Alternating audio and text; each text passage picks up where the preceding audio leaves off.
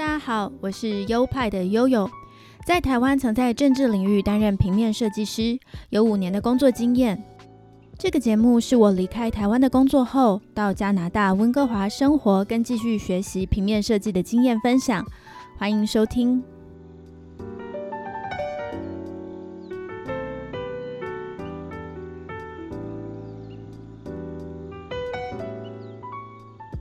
嗨，大家好，欢迎来到优派 Podcast EP 四十八。上一周的新闻，这个礼拜几则重大的国际新闻都不算太好哦，像是上海持续封城，让市民很崩溃。我看我在上海的朋友也是过得很辛苦，因为是无预警的封城，所以原先的工作计划完全必须突然停工。除了需要支付损失，也不知道什么时候才能够复工才有收入。台湾的疫情也是感染案例数下不来，看到网络上越来越多人在讨论清零的必要性，那这其实也是很有意义的讨论的机会。在国际政治上，今年有很多国家有重要的选举，像是法国总统选举，四月十号刚完成初选。出现的两名候选人有现任的总统马克宏以及他极右派的对手勒庞，他们会在四月二十四号举行第二次的选举。对了，顺道一提，跟法国相关的观察与分析，有一个台湾蛮有名的 YouTube 频道，叫做《法国十万个为什么》，那是由我一个非常非常好的朋友的姐姐在经营的，她现在人在法国。对法国政治文化有兴趣的朋友可以去看看。那他们也有脸书跟 IG，当有一些文字的产出的时候，会公布在 IG 跟脸书这两个平台上，大家可以去搜寻。那除了法国，听我来自不同地方的同学说，他们国家也有大选举哦，像是哥伦比亚今年三月中刚完成了议会选举，菲律宾五月九号也要进行总统大选。五月八号，香港特首选举哦，如果那真的是选举的话啦。而台湾在十一月二十六日也要进行九合一的选举。二零二二年真的是一个选举年，那各国只要一选举，国际政治秩序就要又重新洗牌，所以这些都很值得我们继续的关注。俄国入侵乌克兰也要一个月了，各种令人发指跟痛心的新闻也不时的传出来，比如说像是屠杀平民啊，或是比如对女性幼童的性暴力。哇，我真的觉得那些士兵，俄国士兵们真的是丧心病狂。我想不懂诶，都二十一世纪了，这种没有人权的事情还会一直发生。我也不懂为什么战争就一定这样。好，当初俄罗斯也是编了一个冠冕堂皇的理由出兵。说什么乌克兰跟北约走太近会对他们产生威胁等等，那么现在发生了滥杀无辜，他们到底要怎么解释呢？难道也有说服自己的理由吗？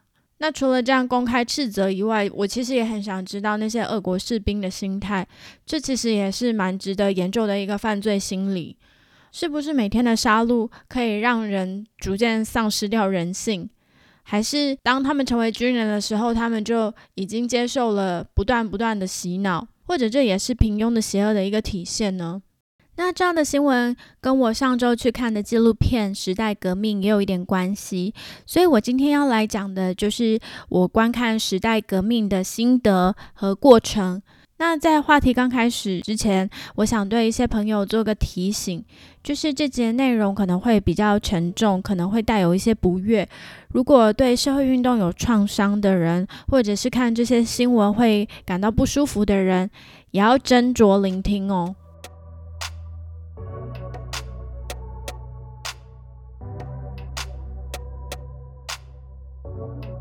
在我的同温层里，有很多好朋友都去看了《时代革命》这部纪录片，而且心得都是那个情绪冲击很激烈，很多人泪洒戏院。因为看过的人都说拍得很好，所以我就一直想看。可是加拿大这里场次很少，因为看起来都是像是民间团体包场或是借电影院售票举办的，不像是台湾都是院线片。这部片因为讲述香港反送中一路以来的运动，从社会抗议运动演变成反中共的革命，在中共的淫威之下，有很多国家是不能上映的。在台湾当然没有问题，所以成为影片放映的主要地区。一开始知道加拿大也有上映的时候，非常开心。结果一上网看，哇，票早早都卖完了。我就想说，继续关注这个活动平台，看会不会有人在办。结果香港人果然很赞，在多伦多的香港社团 Toronto Hong Kong Club 再度举办了影片放映。开卖的时间我还特地设闹钟提醒，赶快抢票，才有这个机会。这部片我觉得进戏院看很重要，看完能够写出心得，或者是呃转告给周围的人知道，向周围的人宣传也很重要。我在台湾当时从二零一四年雨伞革命开始，到二零一六年鱼蛋革命啊，二零一九年反送中运动，都陆陆续续关注了香港的新闻，尤其是反送中的始末，从它的爆发到它第一位的牺牲者梁凌杰，后来抗争中出现的不知名的坠楼尸体啊，浮尸。被警方草草收拾，到警方放任元朗白衣人袭击抗争者的事件，那后来又有包围了中文大学、理工大学事件，在台湾的时候我也都知道，然后有在关注这方面的新闻，还会开着直播看看现场的状况怎么样，尤其是像抗争的直播，就是我可能整个晚上都在那里看抗争，然后心被他们揪着，非非常紧张这样子。那现在看了这个纪录片，觉得整个都被串在一起，很清晰，也觉得清楚的，好像自己也是其中的一个运动参与者一样。另外，我觉得能买票入场，除了是一个实际上经济上的支持之外，票房的销售越好，我相信也能给中共或者是国际社会一点压力。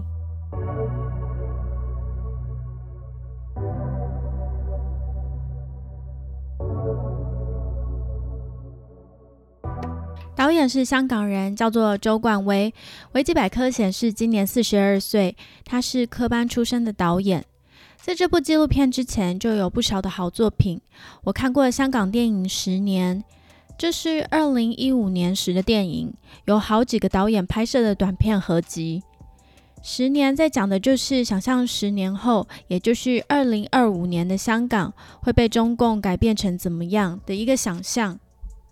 结果没想到，二零二五年也近在咫尺了。记得我当时还有参与导演们的座谈，那周冠威就是其中一位导演。他拍摄的短片叫做《自焚者》，是十年里面的其中一个小故事，讲的也是一位疑似抗议中共专制政权而自焚的人的故事。另外一部我看过的周冠威的电影叫做《幻爱》，这部故事很棒，因为是改编自小说。那电影的画面也很唯美，内容有对精神疾病的人道关怀的部分，我印象非常深刻。影片一开始就有一位精神失常的女子，一丝不挂的跑到路上对空气说话，然后路人看到就三三两两的围上去，把身上外套脱下来遮蔽那位女子，保护她。这让我觉得导演一定是一位非常温暖的人。我不知道这样的事如果真实发生在我眼前，我会怎么做。我想，我大概会先害怕吧，或许也不敢靠近。不过，可能看完这部电影，我知道我可以有不同的选择，到时候也应该会挺身帮忙。《幻爱》这部电影非常的好看，我蛮推荐大家去看的。那剧本有得金马奖最佳改编剧本奖，导演周冠威也有参与改编剧本的部分工作，然后。《时代革命》这部片，他在宣传这部片的时候，有上百灵国的节目受访。我也很推荐大家去看他受百灵国访问的那段影片，能够对《时代革命》这部纪录片有更大的了解。那《时代革命》这部片有多厉害呢？除了得到了台湾第五十八届金马奖最佳纪录片，这部片还被二零二一年坎城影展选中，当做闭幕影片。那中间可能因为主办方怕被背格，或者是有外力阻挠，或者是有什么顾忌，闭幕影片呢一直是处于保密的状态。当时没有人知道闭幕影片是什么，所以就像惊喜一样，直到最后才突击式的揭晓。我记得当时新闻及时推播跳出来，我看到的时候觉得好振奋，然后狂起鸡皮疙瘩。我觉得哇，真是太帅了！坎城主办单位最后还是没有在怕的。其实看之前啊，我一直觉得非常的忐忑，有点紧张，因为听说很多人看完了后爆哭，所以我一直怕自己的情绪太激动，还特别带了一包卫生纸前往戏院。当天到了电影院，因为很早，没有看其他电影的人，也可能主办单位只租得到这个时段，或者是因为这个时段比较便宜。然后我看到工作人员，就是几个香港人，看起来大概都是中年这样的年纪。穿了黑色的 T 恤，很有礼貌的收票跟指引。我光是看着他们的脸，我的眼泪就快要掉出来了，不夸张，真的。你知道，就是有那种坚定信念的眼神，跟检票的工读生的脸就是不一样。他们很像我以前参与社会运动时遇到的一些很可靠的大人，很坚定温柔的那些，就是永远会在大家社运运动挫败时稳稳地支撑大家的那些人。然后顺着他们的指引，就走到长廊的尽头。长廊的尽头有一面熟悉的黑色大旗子，上面就写着“光复香港，时代革命”。那面旗子会熟悉，就是因为常常会出现在台湾的一些比较文青的咖啡店里面，他们会挂上这样的旗子，表示店家对香港的支持，其实是很动人的。那面旗子引领大家电影的播放厅，光是这样我就觉得有点情绪激动了。我们的厅院不错，椅子很高级，可以平躺，也能够跪咖。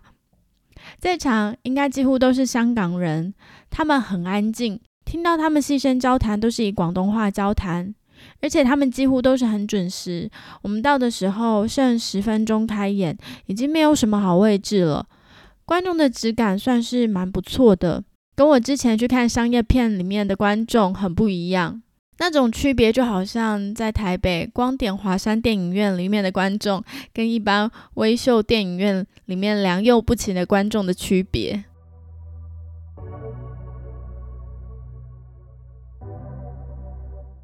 在加拿大的播放版本开头有导演的一段感谢，光是看到导演，我也觉得自己快哭了。然后是一开头几场混乱的警民冲突，让我非常非常有感。卫生纸很快就派上用场。实际在街头抗争过，就更有共鸣。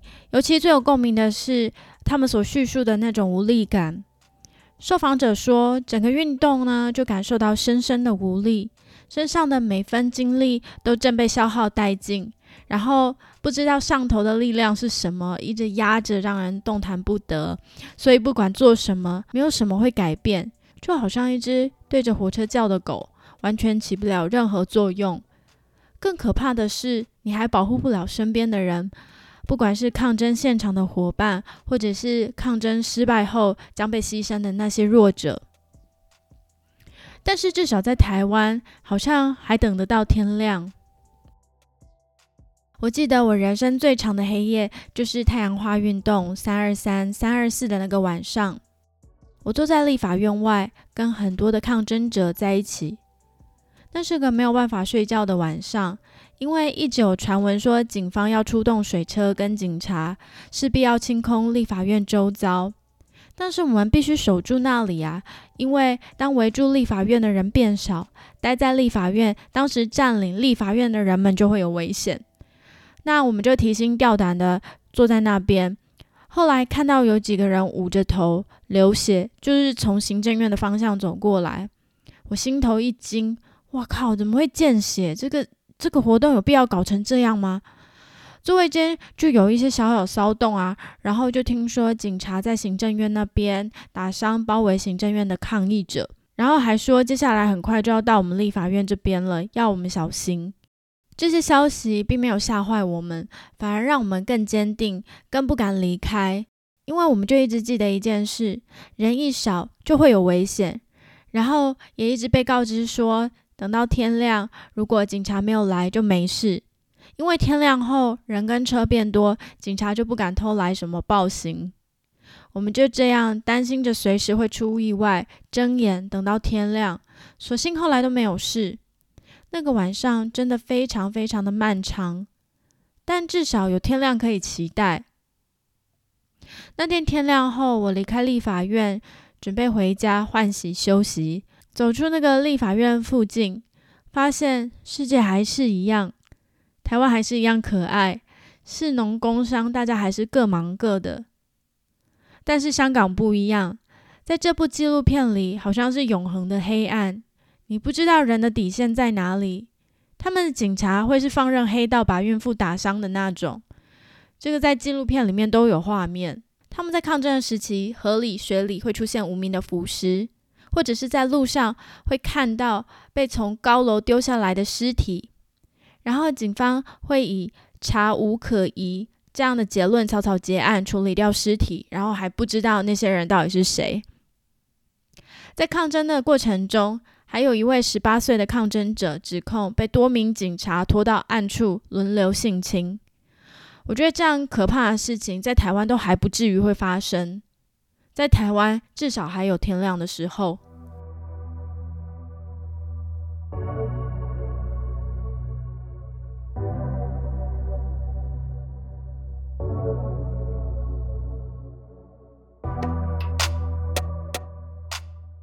我知道那段时期，香港有很多的忧郁症的人。我光是看影片，我就觉得好压抑，好压抑。所以，如果你去掉脉络来看，可能会觉得抗争者好激进。但是，如果是被长期压抑的结果，就真的很能理解了。我刚刚不是说加拿大播放的版本开演前，导演有说一段话吗？他说：“这部片每播一次，就觉得被理解一次。”香港人也重新被理解一次，我觉得就是这样的意思。纪录片中参与活动的受访者都要蒙面、变身、化名，不然很容易遭到清算。即便到现在，中共的清算也还在继续。看完影片，真的好佩服香港那些抗争者，他们的头脑很清楚，他们知道怎么找到有利的战斗位置。像是其中有一个女生，她说因为体能的关系，每次冲前线其实很不利，常常会连累别人，所以她就改做后勤。她说自己一个港女，可能就是很公主的那种女生啦。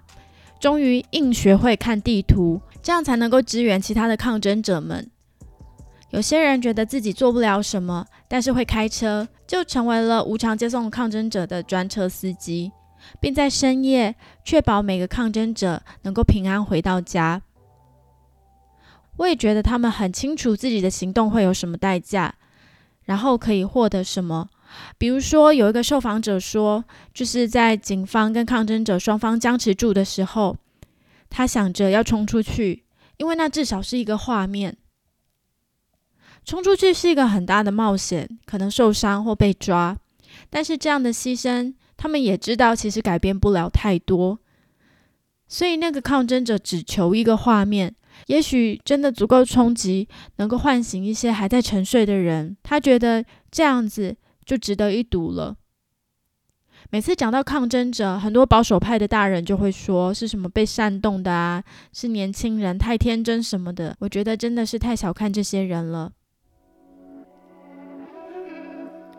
影片的最后讲到，有些人被捕，有些人逃到台湾或者是其他的国家。当影片出现台湾的时候，台北车站啊、一零一啊、象山啊，看到这些，我紧绷的身体就逐渐放松下来了。那就是看到自己熟悉的地方，是一个那么安全的地方。台湾是个好安全的地方。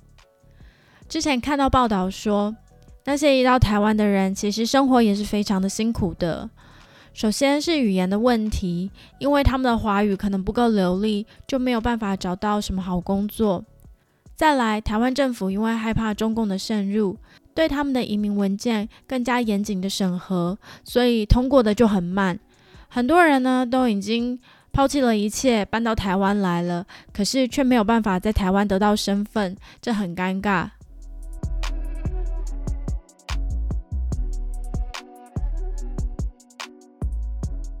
影片播完后，主办单位有出来致辞，因为是讲广东话，我也只听得懂大概。那他大意是说，虽然他已经移民到加拿大来，但是也能尽微薄心意为香港做些什么，很感谢大家。他这样感性的言论一讲完，就获得了全场热烈的掌声。在这时候，观众席突然出现了一个女生的声音，用广东话大喊着“光复香港”。然后全场就跟着喊着“时代革命”。他们就这样来来回回喊了三次，我在观众席上感动到爆泪。香港的朋友加油，光复的机会会有的。现在先照顾好自己。那台湾的朋友也要谨记这些前车之鉴。我还记得在太阳花运动的时候，周围出现了很多抗议标语，其中让我非常印象深刻的是，有一个人举着标语写着。我是香港人，请台湾人踩着我们的尸体前进。所以，希望台湾人不要让那些对抗中共的牺牲白费。在每次做抉择的时候，比如说选举，比如说拒绝亲共企业等等，都能够做出明智的选择。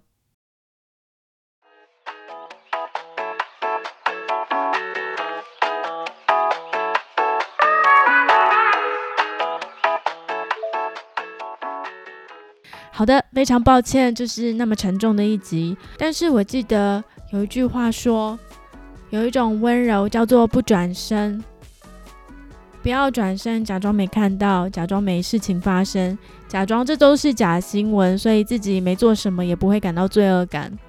去看，去理解，就是对苦难的人们的一种分担。那今天的节目就到这里，希望你们会喜欢，也欢迎你们分享给身边的亲朋好友。我觉得今天讲的很不错呢，很值得分享。